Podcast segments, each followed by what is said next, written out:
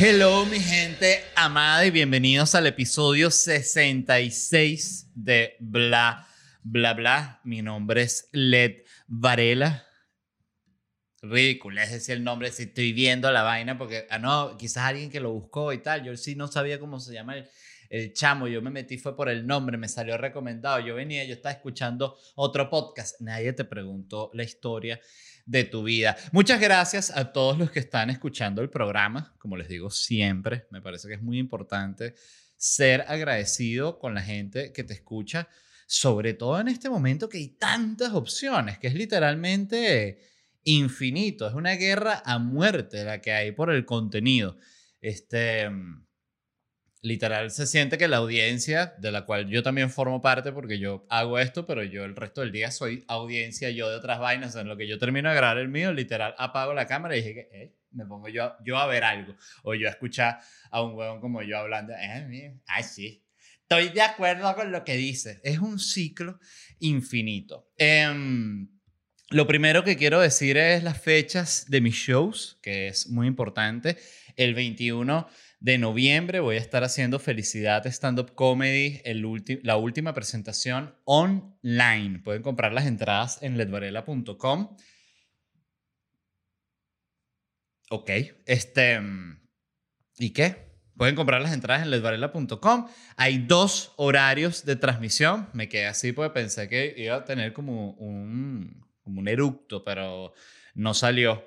Eh, incluso quería que saliera ya para grabarlo, pero fue como que me llegó como hasta acá y bajó de nuevo. A veces quizás se convierte en un pedo. Ojalá. Entonces, 21 em, de noviembre, Felicidad Stand Up Comedy Online. Hay dos horarios de transmisión, el horario de Europa a las 8 pm hora de Madrid y el horario de América a las 8 pm hora de Miami. Ustedes se meten en ledvarela.com, eligen el horario que les convenga y pagan en la moneda que se les dé la gana, porque pueden pagar en dólares, en euros, en bolívares, se puede pagar. Eh, voy a luchar para que se pueda pagar en Bitcoin. Quiero empezar a tener Bitcoins, aunque sea uno. Eh, por favor, los fanáticos del Bitcoin, ¿cómo compro un Bitcoin de manera segura? No lo quiero preguntar en Twitter porque sé que va a ser, eh, o sí lo quiero preguntar en Twitter. Creo que sí lo quiero preguntar porque va a salir, bueno, Don Bitcoin es poco. Led, definitivamente el mejor Bitcoin es el que consigues en, bueno, ok. El punto es que sí, quiero comprar un Bitcoin. De hecho, voy a comprar un Bitcoin y voy a hablar aquí de mi experiencia comprando un Bitcoin. Ahorita que no, Led, no se puede comprar un Bitcoin. Ah, no, ¿cuánto cuesta un Bitcoin? Porque un Bitcoin cuesta que sí, 36 mil dólares. Eh, Bitcoin valor. Ya vamos a seguir hablando de los shows. 16 mil dólares. No, no quiero comprar un Bitcoin. Voy a comprar menos. Un 0.1 Bitcoin. 0.1 Bitcoin está bien. Este. Ah, mira, pero mira cómo va subiendo. Oye, subió muchísimo, ¿ah? Estaba en 11, 11.400 el 13 de octubre. El 13 de el 13 de octubre, el martes 13 de octubre, ¿sí? Y ahorita está a 16. O sea, la gente que compró, si hubiese comprado un Bitcoin, ¿ves? Qué huevón soy. Lo que, lo que es tener una idea a destiempo. O sea, hubiese tenido esta misma idea. Hace un mes habría comprado un Bitcoin o 0.1 Bitcoin, ¿ves? Por miserable. Ahorita, claro, como sé, ahí sí digo, hubiese comprado el Bitcoin. Claro, pues estoy seguro que hubiese ganado, ¿no? Cobardes que soy. Entonces, el punto es que si voy a comprar un Bitcoin, díganme en los comentarios cuál es el mejor método para comprar. Ya dije que un Bitcoin no, un porcentaje de Bitcoin. Yo le voy a decir exactamente cuánto, de, cuánto compré punto Bitcoin en bitcoin.com. El punto es que quiero eh, que la gente me pueda pagar con, migajas de Bitcoin, ¿no? Que es lo que cuesta una entrada, una migaja de Bitcoin. Eh, y voy a estar presencial muy importante, estos son de los últimos shows de felicidad. En Dallas, en el improv de Addison, el 15 de diciembre, voy a estar en Houston el 16 de diciembre, en Orlando el 17 de diciembre, en Miami el 26 y 27 de diciembre y en Palm Beach el 3 de enero. Palm Beach, que es donde vivía Jeffrey Epstein. Famosísimo pedófilo. Ahora, que bueno, hay muchas, muchos misterios. Justamente hoy vi en un, les recomiendo a los que usen Reddit, sigan el, el subreddit de conspiración, que se llama Conspiracy. Em, publicaron una foto, hay una foto de como del cadáver de Epstein, y entonces lo que hicieron fue como que voltean la foto así y analizan la estructura de la oreja de, de Epstein, o sea, estos, estos, como, no sé cómo se llama, estos, estos cartílagos, esta vaina, y, y la comparan la foto del cuerpo donde está muerto Epstein con la del cuerpo de Epstein, o sea, con la oreja normal de él, de una foto que hay ahí normal de tantas que hay de él. Este, entonces muestran que la oreja es totalmente distinta, entonces ese cuerpo que mostraron no era el de Epstein. Esto evidentemente es una vaina que yo vi en un subreddit de conspiraciones que me encanta, porque publica unas vainas muy buenas, la verdad. Em, bueno, nada, la invitación es para que vayan a estos shows. Eh, voy a estar ya desde el 3 de enero presentándome, cosa que me da muchísima felicidad y ya está en etapa culminante. Así que vayan a ledvarela.com y consigan su entrada los que son de allá. Miren, eh, les iba a hablar hoy de la guerra porque leí algo muy interesante y es que Nick Carter, muchos dirán, el de los Backstreet Boys. No, Nick Carter, el general, el jefe de, de las Fuerzas Armadas Británicas, se llama Nick Carter. Mm. Este Ah, le tuve que quitar la vaina que te mete publicidad cuando haces pausa, pues la gente me decía, cada vez que tomas café me sale la publicidad. Y yo, ¿qué? ¿cómo es esa vaina? Y me puse a ver las opciones y tú le puedes poner la opción de, que no haya publicidad durante la vaina.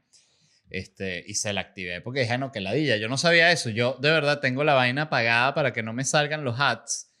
Em, porque yo uso mucho YouTube. Entonces, de verdad, eh, se lo recomiendo a cualquiera que quiera dignificar su vida. En serio, pague la vaina de YouTube esta Pro porque es una maravilla. Te olvidas de, lo que es publicidad en YouTube. Entonces, claro, me, la gente me comentó esto y dije, ah, no, qué tortura tener que ver eh, la vaina con un montón de ads cada vez que, que hago una pausa tipo para tomar café. Entonces, ahorita puedo hacer esta pausa tranquilamente sin que a ustedes les metan un ad.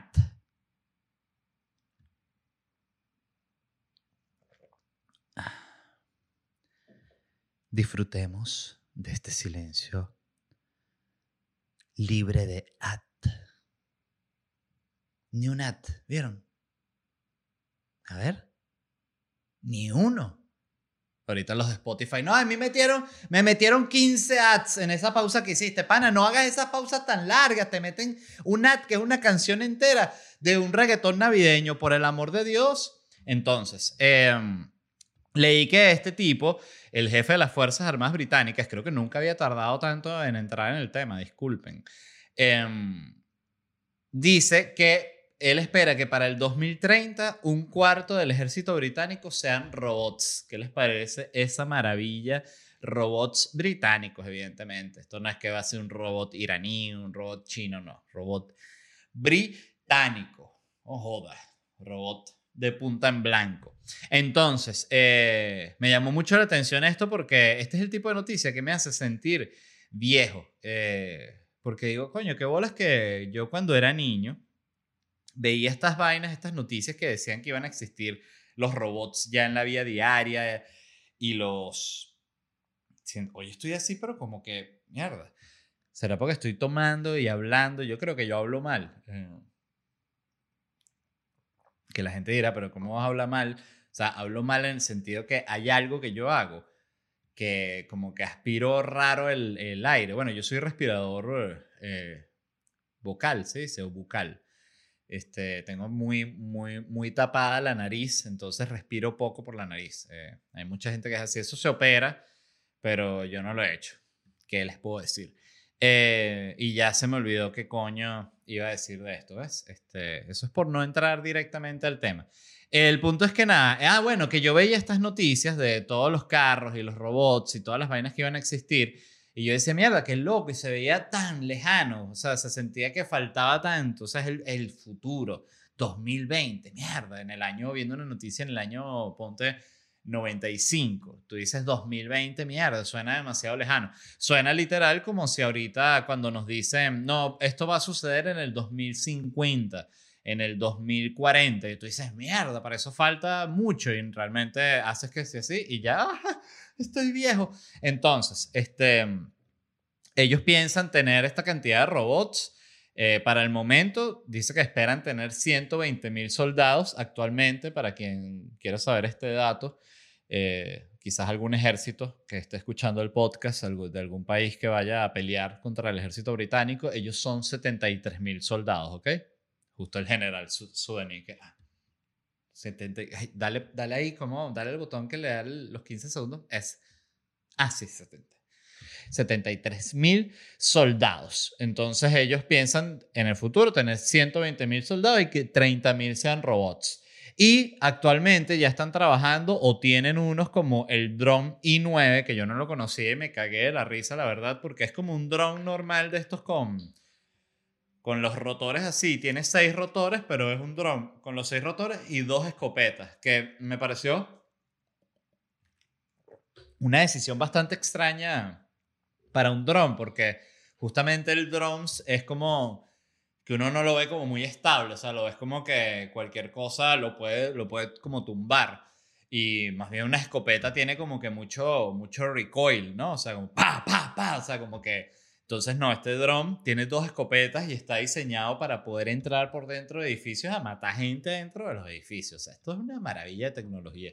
Yo, este, debo decirlo, me encanta esto, la verdad. Eh, me gustaría a mí tener un dron de estos. O sea, bueno, ya la gente que es fanática de las armas aquí en Estados Unidos seguramente en un futuro van a poder comprar estas vainas y uno se va a pegar unos sustos bien arrechos en la calle.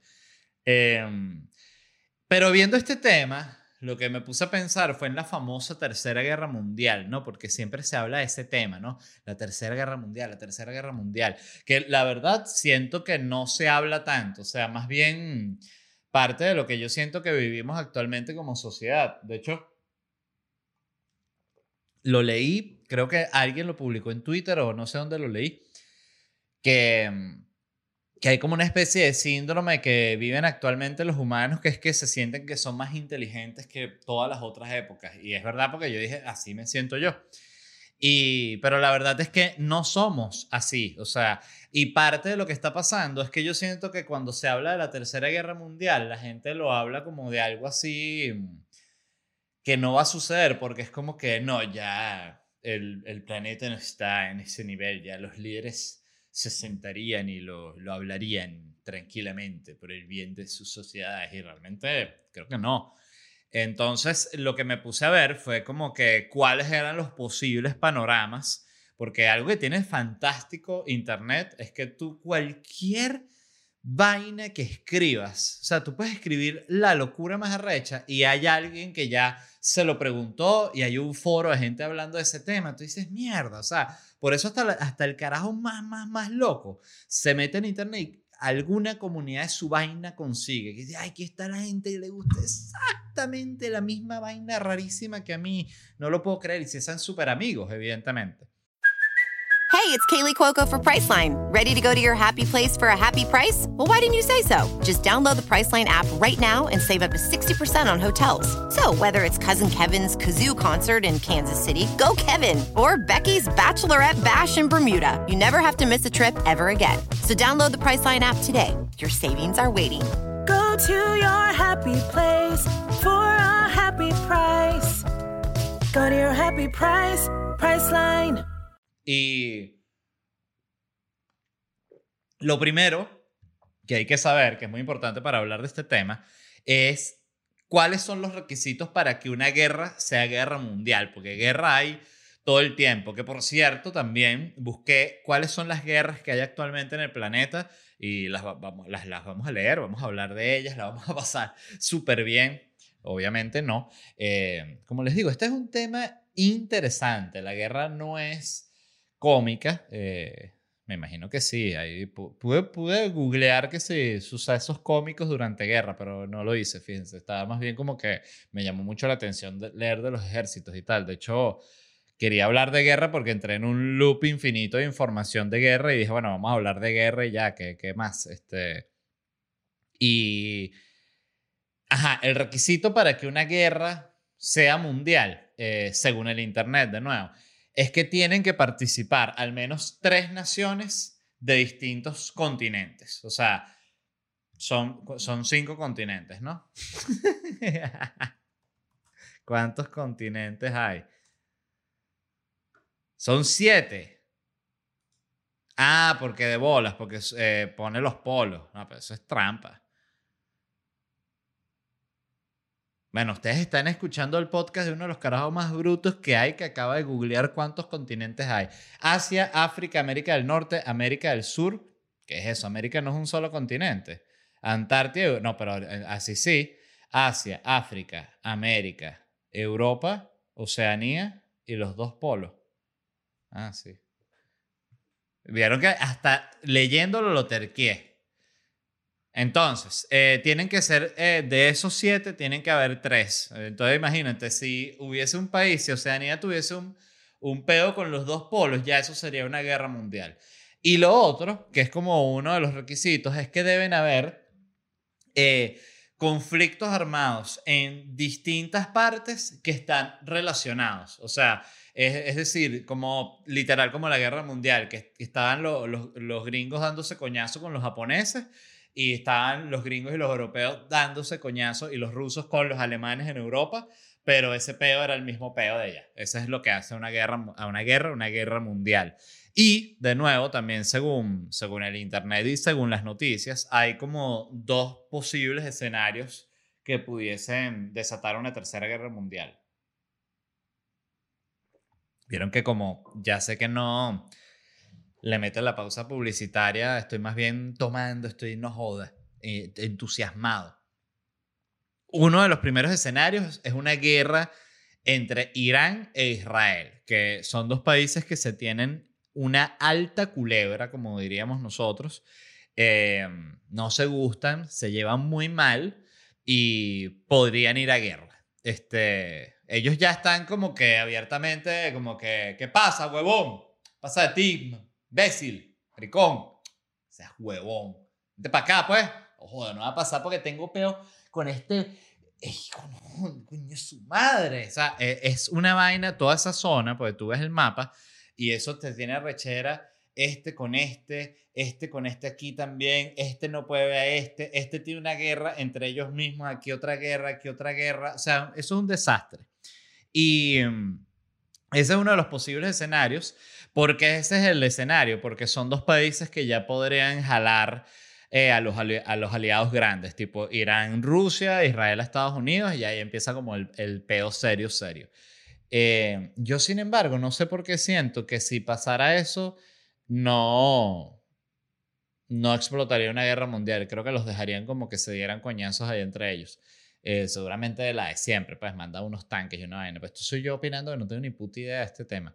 Eh, y el otro posible escenario es una guerra entre China y Taiwán, que eso también sí, eso sí he leído un poquito más y sé que China está que ya que no se aguanta con el tema de Taiwán, pero Taiwán sigue siendo un lugar que, coño, como que Estados Unidos y, el, vamos a decirlo, los aliados eh, occidentales han dicho como que, coño, no me le, no me le toques la carita a Taiwán. Entonces está ese, esa tensión ahí, ¿no? Que China quiere y China quiere entrarle y China quiere entrarle y no, no, la, no la dejan, no, no se termina de atrever. Y esta sí me parece que podría eh, desatar una guerra mundial porque ya estamos hablando de que entra una nación muy, muy grande en un plano expansionista, pero por el otro lado decían que parte de la inspiración que pudiese tener China es que Rusia se metió en, en, en Crimea, ¿no? Es que se llama, en Ucrania, y Estados Unidos ni Europa hicieron nada, se quedaron callados. Entonces Rusia hizo lo que se le dio la gana, entonces, entonces dicen que eso podría ser como que un medidor de que China eh, ya vio que eso sucedió, entonces ¿qué pasa? Pero de nuevo, esta vaina Crimea no es Taiwán, entonces tampoco es lo mismo. Y... Y el otro tema que me pareció bastante interesante es el tema de cuáles son las guerras que hay actualmente andando en el planeta, que debo confesar, yo pensé que eran muchas más. Eh, pensé que eran un montón, de hecho que eran así, guerra aquí, guerra allá, guerra aquí, y no, no son tantas, la verdad, eso es una buena noticia, pero la verdad es que los lugares donde están estas guerras sí es un mega peo El primero que está en guerra actualmente es Yemen, que me llamó la atención porque la verdad no había leído absolutamente nada de la vaina y básicamente le dieron un golpe al que era el presidente de Yemen, que se llamaba Al-Hadi. Y bueno, Al-Hadi dijo, bueno, ¿qué, ¿qué pedo es? Y empezó una guerra cuñaza limpia, ¿no? Algo que me pareció interesante leyendo esto es que en este peo está metido también el Estado Islámico, ¿no? Que es el ISIS y todo ese peo con Al Qaeda. O sea, ellos en todas esas guerritas que hay por ahí, es como que llegan también, ah, que hay un peo. Esto está bueno para yo meterme. Entonces, porque ellos quieren formar su, su califato internacional.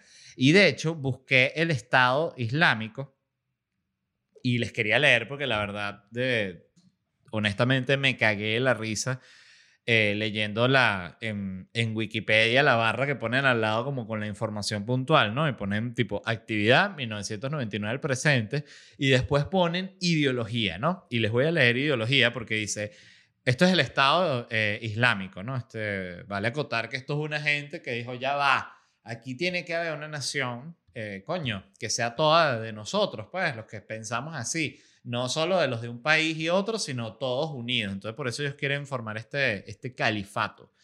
Y mm, los carajos son, escuchen, wahabismo, ¿no? Que wahabismo es una corriente político-religiosa musulmana de la, rama mayoritaria del sunismo, o sea, la vaina eh, de los sunitas, pues, de los suníes, sunismo.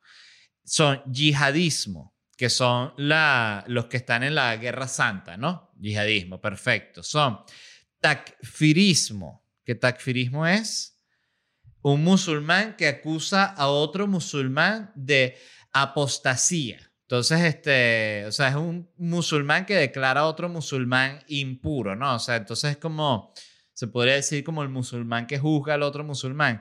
Anti chiismo, ¿no? Entonces ellos son los que no les gustan los musulmanes chiitas, ellos son los sunitas, ¿no? Es que se dice. Son antisufismo, que es el, el sufismo es la dimensión interna y el aspecto espiritual del Islam. A veces se describe como el misticismo islámico, o sea, vamos a decir que como la astrología del, del islamismo. Ellos no, antisufismo, no quieren saber eso. Son pan-islamismo, que es una idea política que aboga por la unidad de todos los musulmanes bajo un solo Estado islámico o un califato. Son anti-occidentalismo, o sea, todo lo que sea occidental, vaina, Mickey Mouse, todo eso, no, esa gente no quiere saber nada de Mickey Mouse. O sea, tú te llegas para allá, para vaina esta, donde está la, el, el ISIS, que ellos, cualquier zona que tengan dominada, con una franela de Mickey Mouse y una gorra de Make America Great Again, y bueno, los carajos se vuelven locos. Antisecularismo, eh, que es, bueno, la secularización es el paso de, de algo o alguien de una esfera religiosa civil, no teológica, también significa el paso de algo, también está bajo un ámbito de una doctrina religiosa, estructura secular, laica, ok. Este, o sea, no quieren que la iglesia esté fuera de la vaina. Anti-laicismo. Entonces, también no quieren el Estado laico. Anti-ateísmo. No quieren que nadie sea ateo. Anticomunismo. Cantidad de venezolanos y que no joda el ISIS, este, anticomunistas, pues fíjense, este es un buen ejemplo de por qué es tan estúpida esa frase de el enemigo de mi enemigo es mi amigo, porque aquí en este, en este caso, si a ti no te gustan los comunistas, tienes que saber que también hay unos anticomunistas que son el, el, el ISIS, ¿no? Entonces, ves, que, o sea, hay cosas también que, bueno, que eh, uno está de acuerdo, pues. Anticristianismo, antisemitismo y anticatolicismo, o sea, esta gente anti todo. Em, es arrecho, ¿no? Qué impresionante cuando uno lee estas vainas, de verdad, cómo funciona y el pedo que tienen de, que es este tema también de, que ellos se sienten, o sea, si tú te pones como en los pies de ellos, en que está en una guerra por limpiar al mundo de todo este peo, o sea, el ateísmo, el cristianismo, el, toda la vaina, o sea, para ellos esta vaina es un desastre, desastre. Entonces, los carajos están metidos en todos estos peos, están metidos también en el peo de Irak, que es otro de los que sigue activo, eh, Siria, es el otro que sigue activo. Sudán del Sur sigue activo. Somalia y Afganistán. Esos son los países que siguen con guerras. Que fíjense que la verdad no son tantos. Uno, dos, tres, cuatro, cinco, seis países están en guerra. ¿Y son cuántos países en el mundo? ¿Cuántos países hay en el mundo? Son 194 países solo, solo 6 están en guerra. O sea, se podría decir que es una buena época, yo creo. Probablemente es la época que menos guerra hayamos tenido en el, en el planeta, lo cual también, fíjense que yo recuerdo un, TED Talk que vi cuando apenas empezaron como a, a viralizarse, que era de un tipo que hablaba de cómo el mundo y mostraba todas las estadísticamente, todas las estadísticas, estaba mejorando eh, y mostraba como todos los números de pobreza en general, o sea, siempre van a haber países que, que van en retroceso, este, y hago la acotación literalmente por Venezuela. Pero el tipo habla de cómo en términos generales la humanidad va mejorando, cómo los números de mortalidad iban bajando, cómo los números de educación iban aumentando, cómo todo esto, cómo la gente que moría de enfermedades que eran como curables, de enfermedades sencillas, cada vez era menos gente que moría de eso, como en general la gente moría más vieja, o sea, como el tema de la salud mejor, o sea que el planeta sí va mejorando, pero parte de lo que pasa es que y esto lo hemos hablado mil veces, o sea, todas las noticias que consumimos son malas porque es que de verdad lo que nos llama la atención es lo que es feo, es una cosa impresionante, somos como una...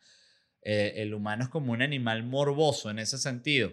Y, pero la, la, realidad es que el planeta sí va mejorando y me pareció muy interesante la conversación de él porque una, llega un momento que tú lo ves y dices, claro, es lógico, es, es obvio que ahorita la gente la pasa mejor que como la pasaba en 1800 o que como la pasaban en 1600 o en todas las épocas donde simplemente ya la esclavitud era totalmente legal, o sea, no, no hay ningún tipo de comparación, pero claro, también cada generación no está en esa época, está en esta y los problemas entonces no están con ese peo. A mí ya no me preocupa que me metan en un barco, mi peo es que me están cobrando no sé cuánto de, de alquiler y que tengo que pagar no sé cuál porque comida y que va a salir y que fueron tanto, entonces ese, ese es el peo que te, que te molesta, pero el punto es que el mundo sí está mejor. Y esa es la conclusión. Qué cosa tan loca. Se los dejo para que les quede para la reflexión. El mundo está mejor. Y ustedes van a decir, no, si está, no sean tercos. Y quiero volver al tema de que solo nos llama la atención, o no solo, pero nos llama poderosamente la atención lo morboso. Quería hablar del tema de los programas amarillistas, porque es un tema que me ha fascinado toda la vida.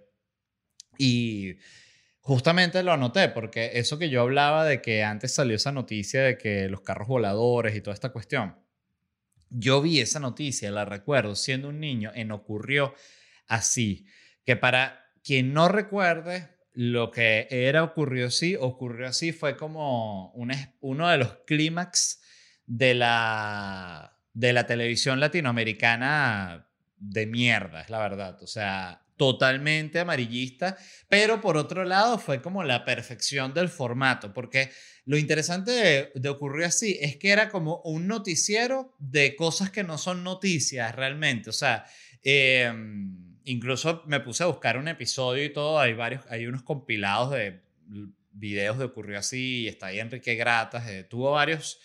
Eh, hosts, pero el más famoso o el que yo vi era un argentino que se llamaba Enrique Gratas, que ya falleció, y ellos después sacaron la competencia que fue Primer Impacto y después cuando desapareció Ocurrió Así, apareció este programa que se llama Al Rojo Vivo. Todo eso surgió de Ocurrió Así, todo eso es una copia de Ocurrió Así.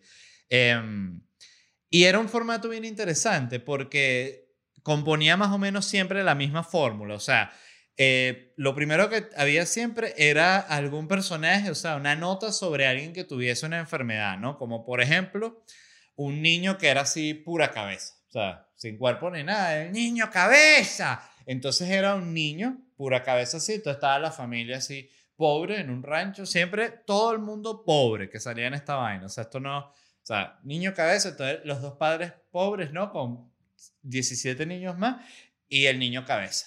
Entonces, el niño cabeza estaba así, la pura cabeza la ponían así en. Entonces, no, que la gente va a ver a, la cabeza y igual los abuelos lo quieren, le, le, ponen un sombrero a la cabeza, entonces lo tienen ahí, ¿no? Era muy, muy común lo de la... Lo de la...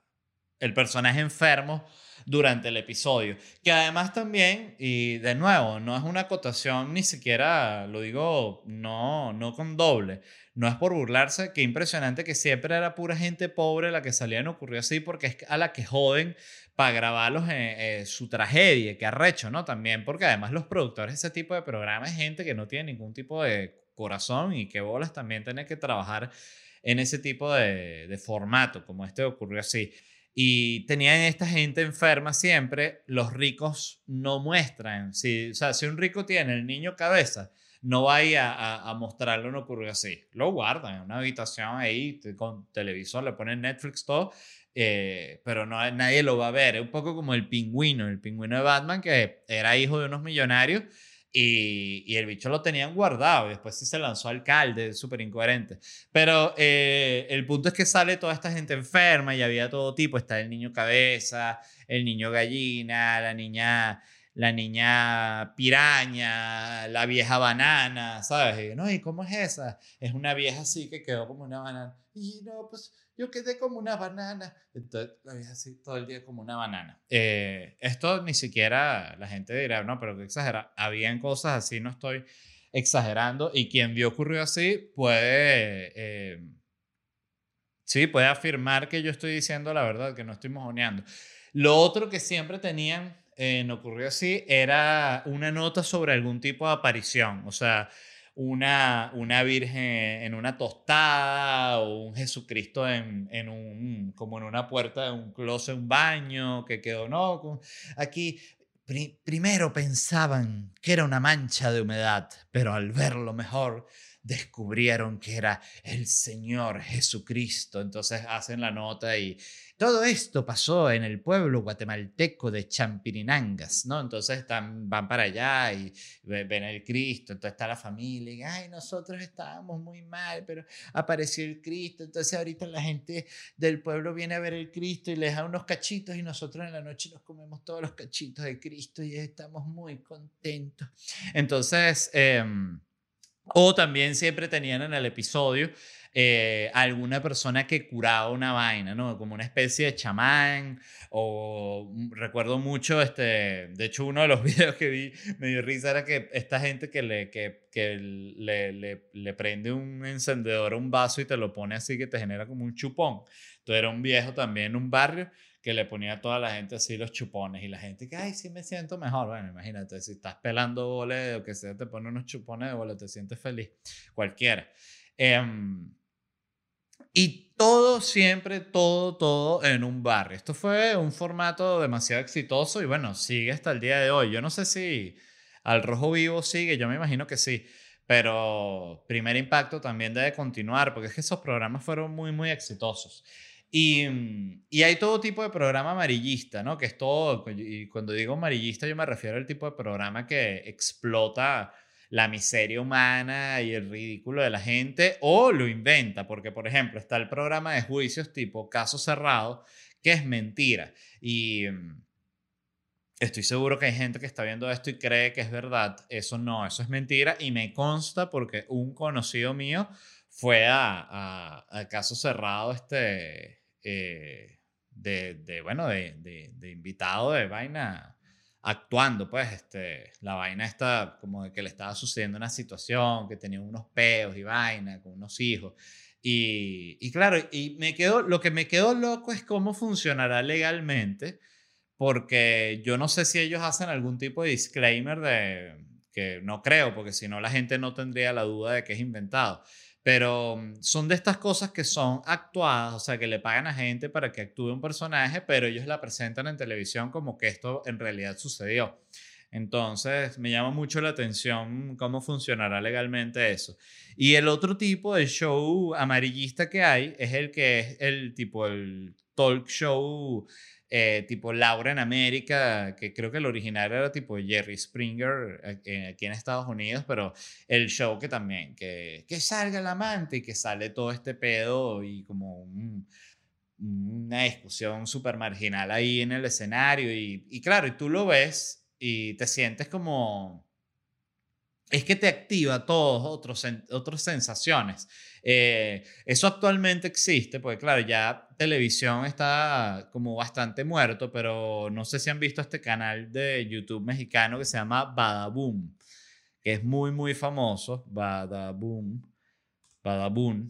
Este, y ese, ese canal tiene un programa famosísimo que se llama Exponiendo Infieles. Si usted no ha visto ese programa, vayan a verlo ya este, para que se mueran del asco. Es muy arrecho lo que genera ese programa. O sea, es tal cual lo que dice el programa. Lo que hacen básicamente es que agarran a gente en la calle así que, no, este, les llega la, la animadora. Yo esto, eh, la verdad, Quizás tal vez es montado también, pero son de estas que, bueno, si son montados, la gente actúa bastante bien.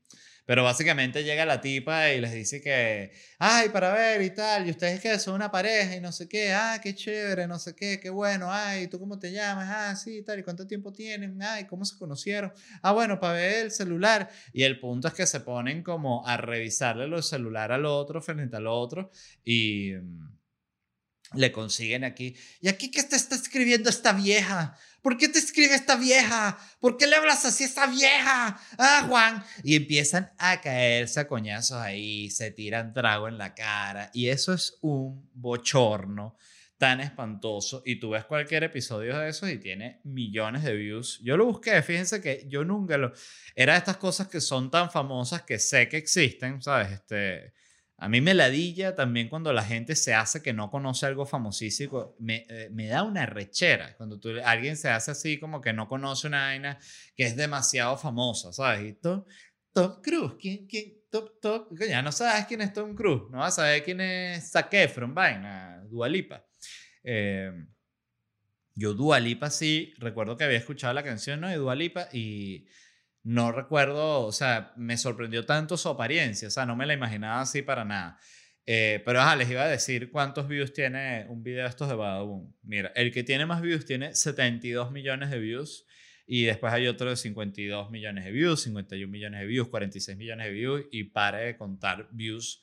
Una locura de views y es la vaina más amarillista del planeta. Eh, bueno, en México siempre a nivel de comedia usaban Badaboom como la referencia así de la vaina más marginal y chabacana que hay. Este, y la verdad porque lo es. Y es interesante, el punto es que cuando tú empiezas a verlo, eh, y de nuevo, vayan a verlo para que vean y sientan lo que les estoy hablando de la sensación, es que es ese programa que verlo te genera una incomodidad muy arrecha pero a la vez esa incomodidad, eh, y es como todo lo que tienen las sensaciones fuertes, te hace seguir viéndolo, porque quieres ver cómo termina la vaina, quieres ver si se van a caer a coñazos, o sea, entonces, de nuevo, eh, yo lo busqué ahorita para verlo y me vi como dos episodios adelantando, evidentemente, porque me parece que hay que ser un enfermo para ese, o sea, ver un episodio completo de eso, sí les puedo decir, o sea, cuando estoy recomendándolo, es para que vayan y lo geen, no vean, por favor, no se hagan eso, no vean un episodio completo de eso. Pero en lo que quería hablar es que es interesante cómo hay público para todo, porque hay gente que solo le gusta ver ese tipo de programa, ese tipo de vaina como súper amarillista. Al igual que hay gente que solo le gustan las novelas. Yo recuerdo que cuando me... La última vez que se me salió la rótula, yo estuve en unas sesiones de fisioterapia en México y las estaba haciendo en una, en una clínica allá y em, había un tipo que era el fisioterapeuta que no recuerdo su nombre, bueno, igual no lo diría, pero eh, estaba él y era él y como cuatro fisioterapeutas mujer, eh, mujeres que estaban bajo el mando de él. Y este tipo, recuerdo que todo era lo que él decía, o sea, y parte de lo que me parecía más impertinente es que el carajo estaba viendo maratones de novelas, eh, las ponía en, la, en YouTube, las, las ponía en el televisor, y estaba viendo La Usurpadora completa, o sea, sin parar así, maratón de la usurpadora eh, con Gabriela Spanik, que, que por cierto todos ellos pensaban, hay algo muy, muy, muy cagado, como dicen los mexicanos, o sea, muy cómico, que es que los mexicanos, cualquier vaina, y esto, esto es real, eh, eh, les puede arrechar un poco, pero ellos cualquier cosa que sea famosa, o sea, cualquier artista en español que sea famoso, ellos piensan que es mexicano. Entonces, por ejemplo, el clásico era Los Amigos Invisibles, que es como, no, los Amigos Invisibles son venezolanos. Invisibles, Invisible es mexicano de toda la vida. O sea, y Franco Evita, tú le dices Franco Evita, no, mexicano. O sea, pero es porque ellos piensan que cualquier vaina famosa en español es mexicana. Ni siquiera es, por, por, por vaina como malintencionada ni nada por el estilo. Simplemente porque en serio tú te pones a ver de repente Luis Miguel, Juan Gabriel, Em, bueno, RBD y ese tipo de vainas, Talía, han tenido artistas hiper, hiper famosos, entonces ellos eso de repente, y como también, y esto también es parte de la, la maña del, del artista latino y su complejo de inferioridad, este, muchos artistas van a México y empiezan a, hablar con el acento mexicano, entonces ahí ya, e, evidentemente, para una, una persona de audiencia mexicana, eh, es lógico que una persona hablando como mexicano es mexicano, porque tú no ves que un mexicano vaya a, o sea, por ejemplo, cuando Don Ramón del Chavo estaba actuando en, Venezuela, no, estaba, no lo mandaron a hacer el acento venezolano. Este, interesante cómo funciona eso, la verdad. Pero el punto es que este tipo, que me parecía súper chocante, que obligaba a todo el mundo a ver esas novelas de mierda, eh, y, y, lo recordé y lo noté así, literal. Y, y, me llama mucho también la atención, que era algo que quería hablar sobre, específicamente sobre los fisioterapeutas, que es que ese conflicto que ellos tienen, de nuevo, yo he tenido contacto con tres fisioterapeutas y los tres hablaban mierda de los traumatólogos. Todos y que ese traumatólogo no sabe nada. Este, esta vaina es así. Que es ese, ese tipo de, de oficios que tienen ese pedo entre ellos, que existía también entre los arquitectos y los ingenieros. Eh, este puede ser incluso buena idea para, para, para un episodio buscar qué carreras tienen conflictos. Eh, coméntenlo, por favor. Este, son estas carreras que se tienen también, se tienen pedos, se tienen culebras. Y los traumatólogos, eh, los fisioterapeutas, eh, estoy seguro que no, porque no todos son iguales y no hay generalización que sea absoluta. Pero me cagaba de la risa como siempre hablaban mal de los traumatólogos. Y está la gente que de las que consume, así como la gente que solo consume novelas, está la gente que es como el que yo llamo el consumidor intenso, que es la persona que solo ve vaina intensa, así que nadie conozca, que nadie lo ha visto. O sea, ¿has visto el documental que habla de las comunidades eh, indígenas que llegaron a Berlín en el año 82 cuando fueron expulsados por la explotación de los pozos petroleros. ay, no, qué ladilla. O sea, ya solo la explicación. Es como, eso pasa también con gente en Twitter que, que comparte una, como unos artículos que parece jodo, o sea, que comparte y que, wow, lectura imprescindible. Y tú y que, wow, voy a ver. Y abres la vaina y es literal un artículo de 19 páginas que dije ah, bueno, Marico, para eso recomiéndame un libro, de verdad, mámalo, ¿qué es eso? Em, hay recomendaciones que son mamadas y ya que son y que, ay, sí, lo que quieres es decir que te leíste ese artículo ese artículo, si yo me leyera ese artículo, en serio lo que tuitearía es, eh, qué bolas que logré leer esta vaina de 19 páginas, estoy, bueno, me, me aprecio demasiado a mí mismo y por supuesto que lo voy a tuitear. Eh, pero no, la verdad no. Yo ahorita ya, la verdad, no. Muy raro que tuitee un artículo, porque es que, sí, la verdad no. Es que también, ya en, actualmente las noticias que, que leo las, las, guardo para hablarlas aquí en el podcast. Este, y algunas sí las retuiteo como de, de porque me aparecen y ya, pero bueno, X. Este, eso fue todo del episodio de hoy. Muchísimas gracias a toda la gente que escucha el podcast. Les recuerdo una vez más que voy a estar el 21 de noviembre con Felicidad de Stand Up Comedy. Mm. Online. Última presentación online, dos horarios de transmisión y la transmisión queda disponible durante 24 horas. Las entradas las consiguen en ledvarela.com. Voy a estar en Addison el 15 de diciembre en el improv de Addison. Todo esto lo consiguen en ledvarela.com también. Estas son las presentaciones presenciales. Voy a estar en Houston el 16 de diciembre, en Orlando el 17 de diciembre, en Miami el 26 y 27 de diciembre y en Palm Beach el 3 de enero. Todo esto de nuevo, ledvarela.com. Ahí tienen los botones, a comprar entradita, ching. Y como siempre, no me puedo despedir sin agradecer a la gente de Whiplash Agency. Vayan a Instagram y revisen Wplash o si quieren ver el trabajo de ellos, simplemente visiten ledvarela.com. Así que eso fue todo del episodio de hoy. Me despido, nos vemos en unos días y los dejo con el resumen de las preguntas y respuestas que hago siempre en mi Instagram. Bye. Hoy quiero que hablemos del colegio. Quiero que me cuenten qué conocimiento del colegio les fue útil y qué conocimiento del colegio no les fue para nada útil. Hablemos de la efectividad del colegio. Acá.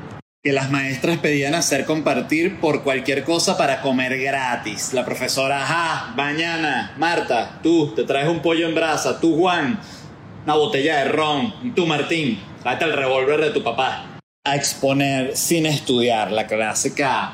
Buenos días, bueno, eh, empezando, este es un tema complejísimo que si vamos a desarrollar en profundidad hay que ir al principio.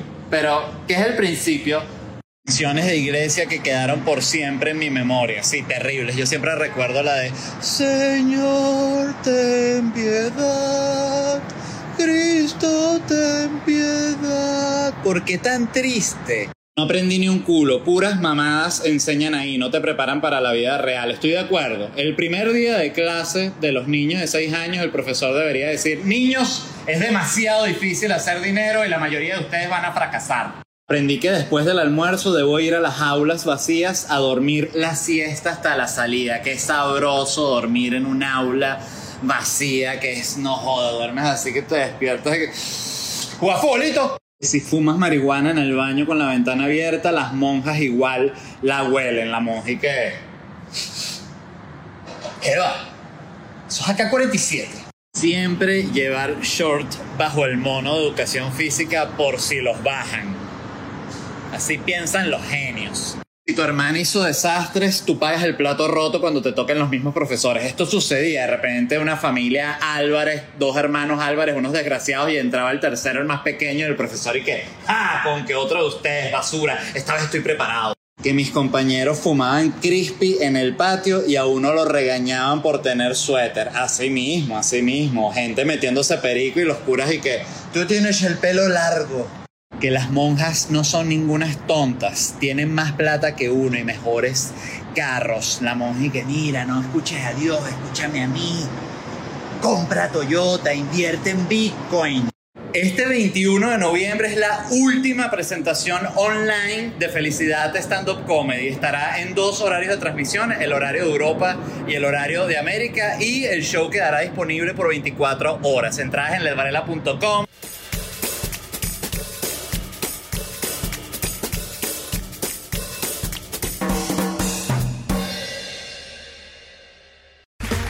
Okay, round two.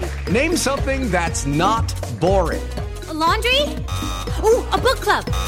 Computer solitaire, huh?